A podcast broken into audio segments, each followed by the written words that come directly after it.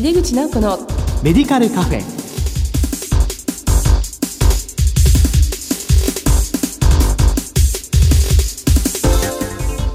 こんばんは。帝京平成大学薬学部の井出口直子です。井出口直子のメディカルカフェ。この番組は医療を取り巻く人々が集い語らい情報発信をする場ですさて今全国各地で介護が必要になった高齢者も住み慣れた自宅や地域で暮らし続けられる支援をする体制づくりが進んでいます。今月の特集テーマは地域包括ケアシステムにおける薬局の取り組みです。この後鹿児島県からのゲストにご登場いただきます。どうぞお楽しみに。入口直子のメディカルカフェ。この番組は武田手羽の提供でお送りします。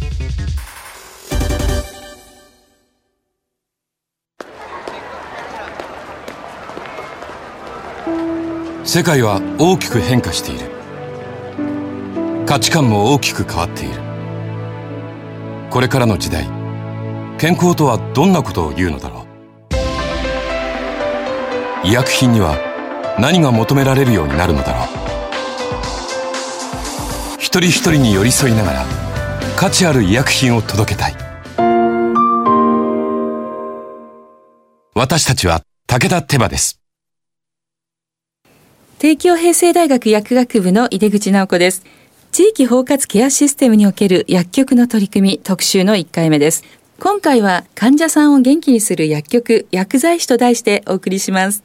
ゲストは白尾川薬局専務取締役のマニア水江さんです。マニアさんどうぞよろしくお願いいたします。白に男川と書いて白尾川薬局さん。馬に庭と書いてマニアさんと読みます。今日あのマニアさんは、鹿児島からお越しいただきましてありがとうございます、はい、よろしくお願いします、はい、まあ、スタジオにお越しいただいてるんですけども、はい、あのしっかり感染対策ですね。あのアクリル板越しにお話しさせていただいています。え早速なんですけどもマニアさんのキャリアとそれからいつ頃から現在の白尾川薬局さんでお仕事なさっていらっしゃるのか教えてください私は白尾川薬局に入社して15年目になります。前職は大学を卒業してから旅行会社に勤めておりました。そうなんですね。まあ現在は専務取締役として中心的にお仕事をしてらっしゃる、はい、ということですね。鹿児島では一番古い保健薬局と伺ってますけども、はい、あの白尾川薬局さんの歴史などを教えてもらえますか？はい、えっと今年で創業81年になります。鹿児島で調剤局の所属第1号になりますので、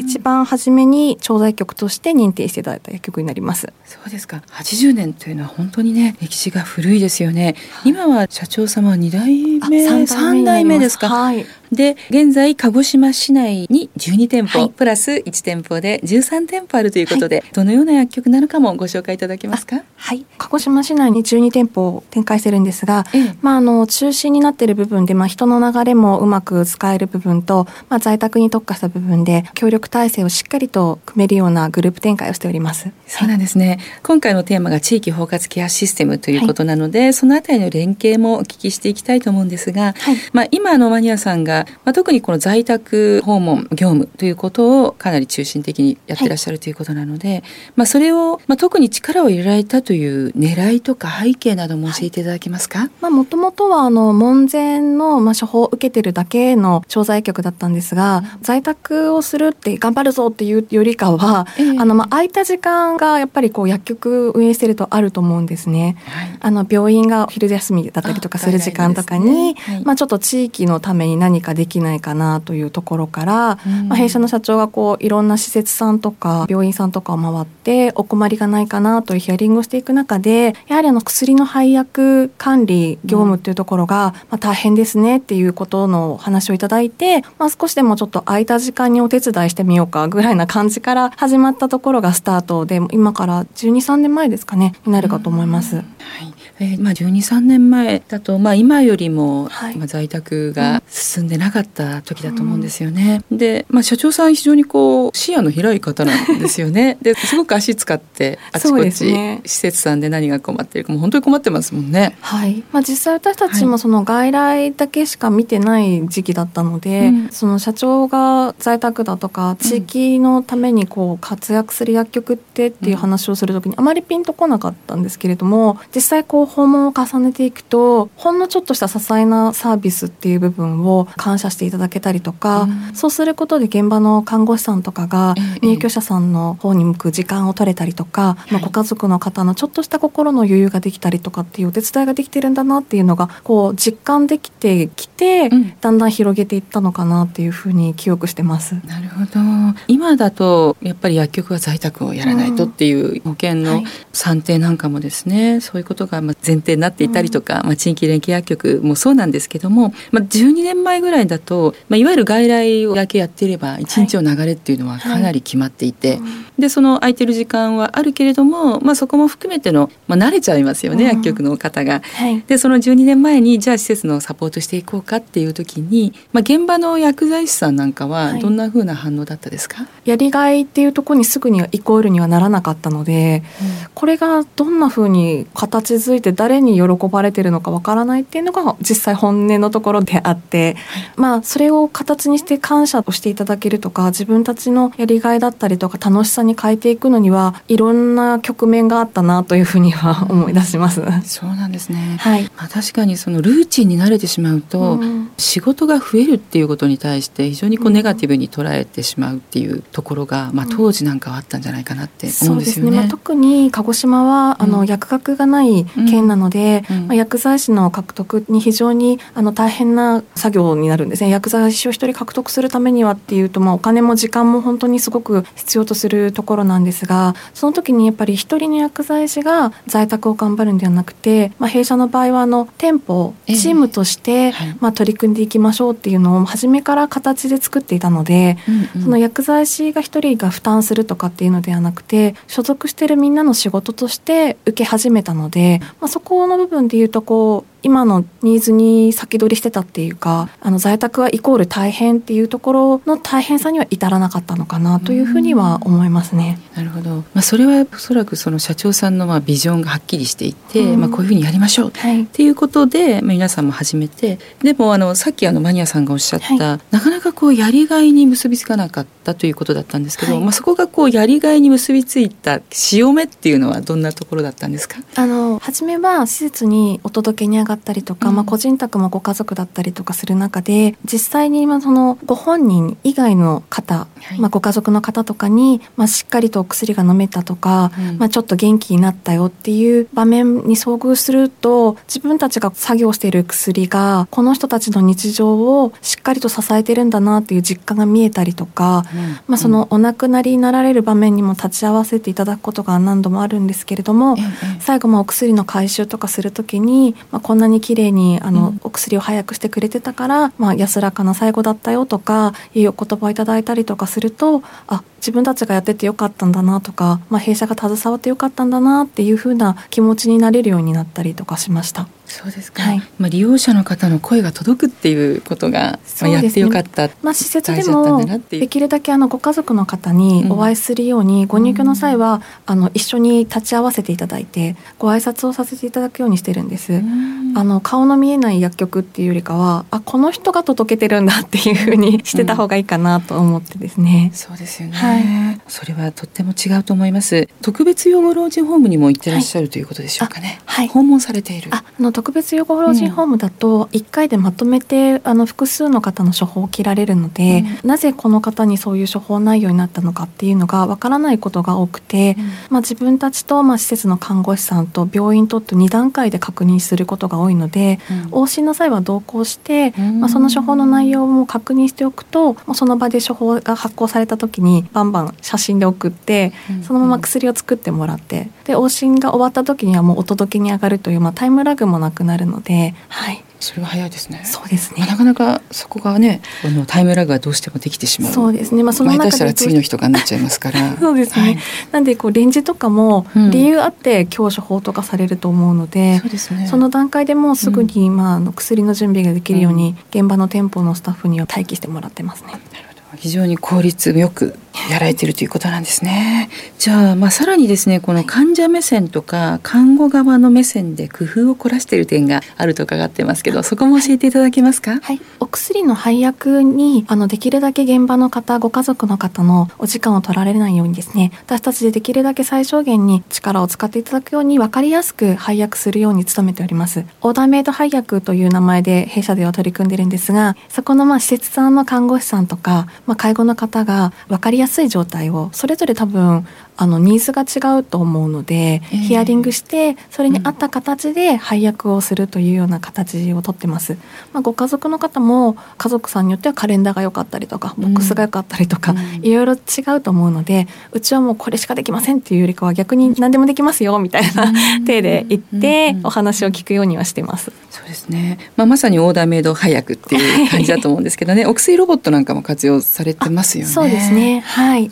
あの薬ロボットが合う人っていうのはどんな方ですか？薬ロボットが合うのはもう外来の方が多いかなと思いますね。うん、はい、そうですか。はい。あとはもう全自動の方の配薬になってくると、うん、まあ施設の方もいいかなと思うんですけれども、うん、はい。なるほどね。この看護する方のこう薬剤投薬のストレスを解消するっていうことを、はい、まあ、目標としていろいろ工夫されているようですがそれについて教えてもらえますか、はい、はい、あの薬局によって、まあ、いろんな分法の仕方であの配薬されてると思うんですが、うん、まあ、弊社の場合はそれをまあ統一していく部分とあとまあ病院名と薬剤名をしっかり明記するっていうところとあとまあ今外来服薬支援という3点もございますのでその部分においてはあのうちの薬局じゃないともう見ませんっていうわけではなくて、うん、しっかりとその他の薬局さんからもらっている分も同じような扱いで配薬をしていくというのには努めております。そうですか。あのまあ他の薬局さんからも外来でもらっているものも合わせて一方化してあげたりしてるってことですか？はい、その施設の方。あ施設ですね。施設とかでまあ、うん、一方化をするというよりかも、あえて別々にはしてるんですけれども、うん、はい。あとまあご家族個人宅でも複数病院行かれてるともうわけわかんなくなったりとかする部分があるので、まあ極力一箇所にま詰めるようにはしてるんですけれども、ご依頼があればその分はお手伝いさせていただいてますね。そうですか。先ほどちょっと見せていただいたのがその工夫ということでいいんですよね。そうですね。はい。ちょっとねラジオでお見せできないのが残念なんですけども、シートですね、はい、で施設の方の患者さんの名前があって、はい、まあ、朝食前朝食後ってこうめくっていくんですよね、はい、そこの方はありませんと。で、まあ、それが書いてないとあるということでそうですね。でそういうものが、まあ、確認としてあってなおかつ薬がシートのところにその患者さんごとに全部くっついていて、はい、まあ、それをそのまま飲んでいただくというスタッフの方がですね、そういうのをやっているということで、まあ、私見せていただいた時にはこれを作るのはなかなか大変でしょうというふうに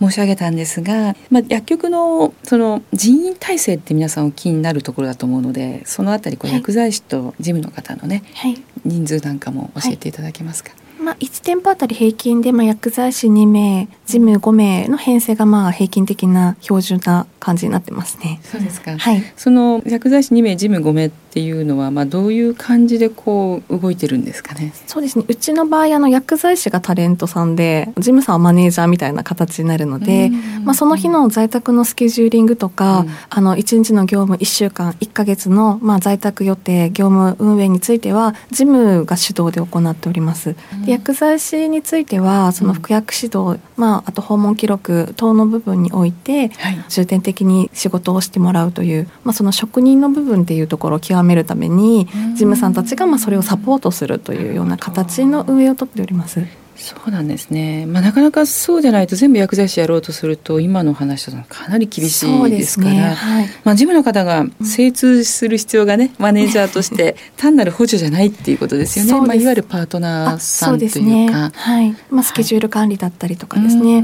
まあ、細かく言うと今日何時にご飯食べてくださいとか、うんうん、何時にどこどこ行ってくださいみたいな。そこまで？まさにタレントさんとマネージャー？そ,、ね、そんな感じなんですか？そうですね。もうだから1か月の予定から、その1日のスケジュールとか、まあ、その日シフトに入る時に、うん、今日はこういう朝配達して今日は何の準備して今薬歴打ってくださいとか 今ご飯食べてくださいみたいな感じのスケジューリングをずっとしていくので。それはちょっと薬剤師の方は楽だけど大丈夫なんですかね。もうタレント力を発揮していただかないとっていうところなんです、そうなんですか。なんか勤めたくなった方もいらっしゃるような 気がするんですけど、はい、まあ、その分ジムさんの方の能力発揮ということで、まあ、そのための教育なんかも工夫されてるんですか？一応業務マニュアルを中心として運用を行うようにはしております。うん、でまあ、あのドミナント戦略という部分で鹿児島市内に集中的に店舗をあの展開しておりますので、うんうん、その部分においてはあの誰でもどこでも手伝えるように、うん、マニュアル化っていうのはあの力を入れてます。そうですか、はい、皆さんあのジムの方とかも車歴とか長い方が多いんですかね？そうですね。中電選手も結構いたりとか、ね、結構早かったりとかね。よく分かってらしたりとかそうです、まあ、女性が多い職場なのでさまざ、まなこう、ね、ライフステージの変わりがあるんですけれども、うん、まあ、その中でもあの長く勤めてくれるので、まあ、非常に助かってます、そうですね。女性の方が多くて、まあ、でも能力をやっぱり生かしていただくような環境づくりっていうのも、うん、まあ、そのライフステージに応じた、まあ、働きやすさっていうのも、まあ、マニアさん結構考えてらっしゃる。そうですね、まあ、あの楽しく仕事をしてほしいというのはいつも、うんうん、まあ、弊社の社長も私も含めて、